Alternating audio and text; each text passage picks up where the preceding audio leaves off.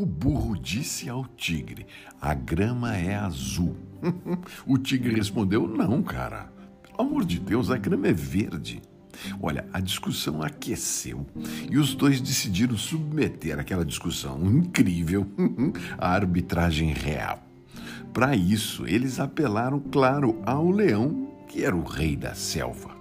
Pois muito bem, logo antes de chegar lá na clareira da floresta, onde o leão estava sentado, lá no seu trono, o burro começou a gritar de longe: Alteza, é verdade que a grama é azul? E o leão, logo de longe, já responde: Certo, a grama é azul.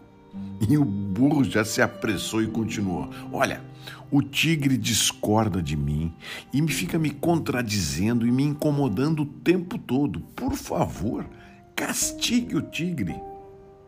E o rei declarou: o tigre será punido com cinco anos de silêncio. o burro pulou alegremente e seguiu lá o seu caminho pela floresta, contente, pulando e repetindo: A grama é azul, a grama é azul. o tigre aceitou a punição, tudo bem, mas antes lhe perguntou ao leão: Vossa Majestade, por que me castigou? Afinal de contas, Todos sabemos que a relva é verde. E o leão respondeu: Na verdade, a grama é verde. O castigo é porque não é possível que uma criatura corajosa e inteligente como você, tigre, perca tempo discutindo com um burro e ainda por cima venha me incomodar com essa pergunta.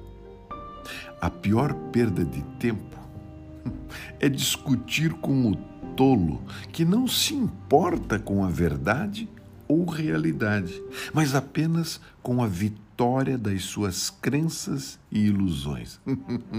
Jamais perca tempo em discussões que não fazem sentido. Existem pessoas que, por, por muitas evidências e provas que a gente vai lá e apresenta para eles, eles não têm a capacidade de compreender.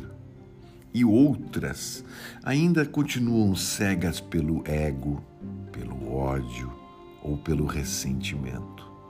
E a única coisa que essas pessoas desejam, na verdade, é ter razão, mesmo que não tenham. Quando a ignorância grita, a inteligência cala.